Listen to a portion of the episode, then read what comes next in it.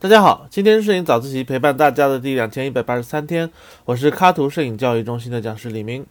那前段时间呢，我给我家娃在动车上拍了一组写真，那很多小伙伴呢都很喜欢。那我们今天就来聊一聊这组照片。呃，第一呢，这是在火车上拍的。那火车上不同场景啊，光线变化比较大。那有窗的场景呢，因为窗外的景物啊一直在变化，需要随时的去观察一下参数，所以呢建议用半自动挡。啊，其次呢，光比比较强，需要去注意一些角度，比如像让模特啊脸部迎着光啊，这样脸部的光线呢会比较充分，或者直接呢把拉大光比啊，直接拍背影也挺好。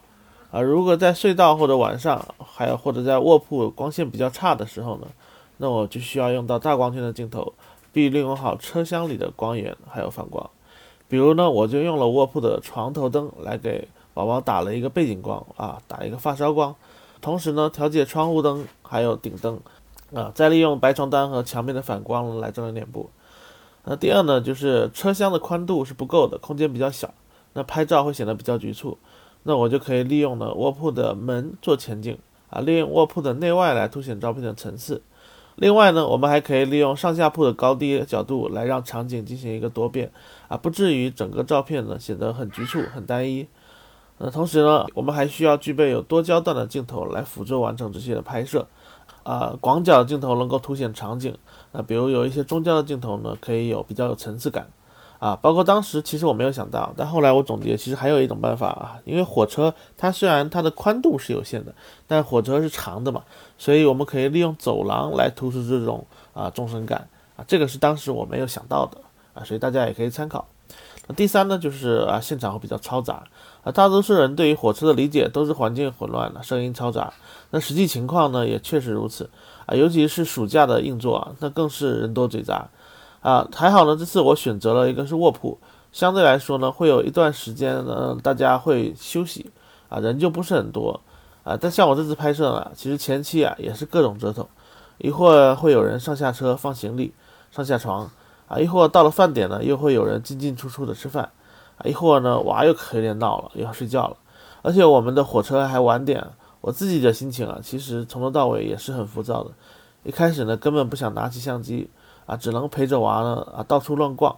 但后面呢，慢慢放平心态了哈，慢慢开始记录了一些画面，把自己呢从这个场景中抽离出来，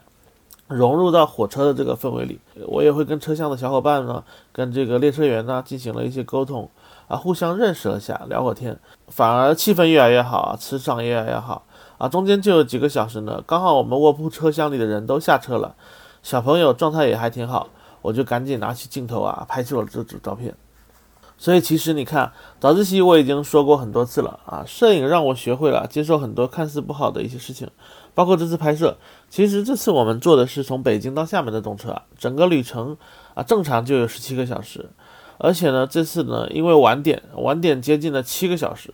所以整个其实旅途的心情是很差的。而我们同卧室的旅客呢，也是同样等了七个小时，他是半夜可能两三点才上的车啊，啊，当时我已经睡着了，本身就带着一个情绪。那我们家的宝宝呢，正常他早上六点就醒来玩玩具了，那玩具发出了一点声音呢，就被这个啊同车厢的旅客啊严厉的呵斥。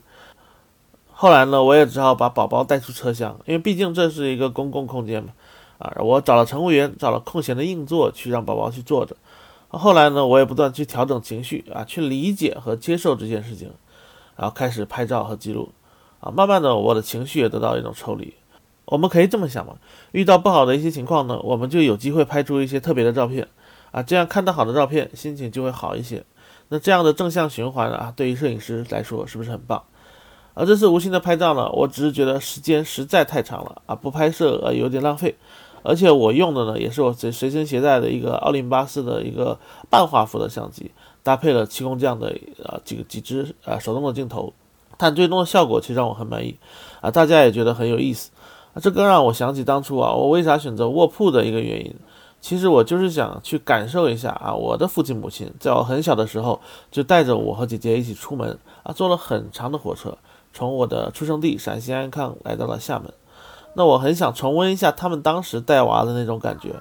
旅途上是否也是有点吵闹啊？我想知道他们当时是怎么个心情，当时他们又是怎么处理的？那暑假马上就要结束了，那小伙伴们在旅途中有没有遇到什么样的这个啊开心的事儿，或者是糟心的事儿？那你们有没有把用你们的相机把它记录下来啊？回头看看，我觉得那都是值得记录的，